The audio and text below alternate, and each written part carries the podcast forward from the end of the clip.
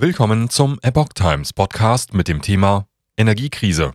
EU strebt Gaspreisdeckel Light an. BASF sieht langfristige Wettbewerbsnachteile. Ein Artikel von Reinhard Werner vom 17. November 2022. Kommende Woche will die EU einen eigenen Gaspreisdeckel beschließen. Dieser soll einer Exzesskontrolle im Bereich der Preisausschläge dienen. In der kommenden Woche will die EU-Kommission ihre Fassung einer Gaspreisbremse beschließen. Gegenüber dem deutschen Abwehrschirm hatte es unter einigen Mitgliedstaaten Vorbehalte gegeben. Man befürchtete, Deutschland würde sich selbst durch den 200 Milliarden Euro Schirm auf Kosten anderer einen Wettbewerbsvorteil verschaffen. Deshalb favorisierten viele EU-Länder ursprünglich einen Gaspreisdeckel, der auf die Preise selbst zielt. Gaspreisdeckel soll nur bei extremen Entwicklungen greifen. Nun ist davon eine Light-Version geblieben. Wie die Süddeutsche Zeitung schreibt, hat die EU ihre Ideen eines harten Markteingriffs in Form verbindlicher Höchstpreise aufgegeben. Die Kommission präsentierte den Botschaftern der 27 Mitgliedstaaten ein fünfseitiges Konzeptpapier. In diesem ist nur noch von einem Marktkorrekturmechanismus die Rede. Demzufolge dient der geplante EU-Gaspreisdeckel vor allem der Exzesskontrolle. Er soll nur dann zum Tragen kommen, wenn es um vorübergehende oder exzessive Preisbewegungen oder preistreibende Spekulationen geht. Als Beispiel nennt das Papier die Megawattstundenpreise von 350 Euro, die im August auf dem TTF-Terminmarkt zu verzeichnen waren. Mittlerweile ist der dortige Preis, der als Bezugsgröße für viele Lieferverträge gilt, auf unter 150 Euro gefallen. Allerdings ist auch dieser noch deutlich über dem Niveau vor dem Krieg in der Ukraine. Bei schädlichen Folgen wird der Gaspreisdeckel zurückgenommen.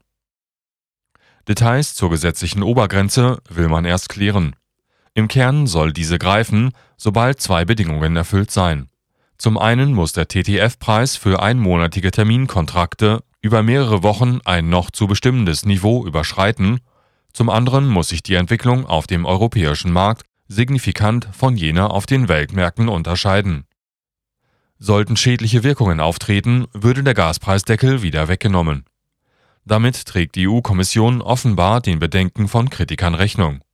Diese befürchten, ein gesetzlich festgelegter Höchstpreis würde einerseits eine Nachfragerallye in Europa auslösen, andererseits aber Anbieter wegkraulen. Für eine dauerhafte gesetzliche Höchstpreispolitik hatten 15 Länder der EU plädiert, darunter Italien und Frankreich.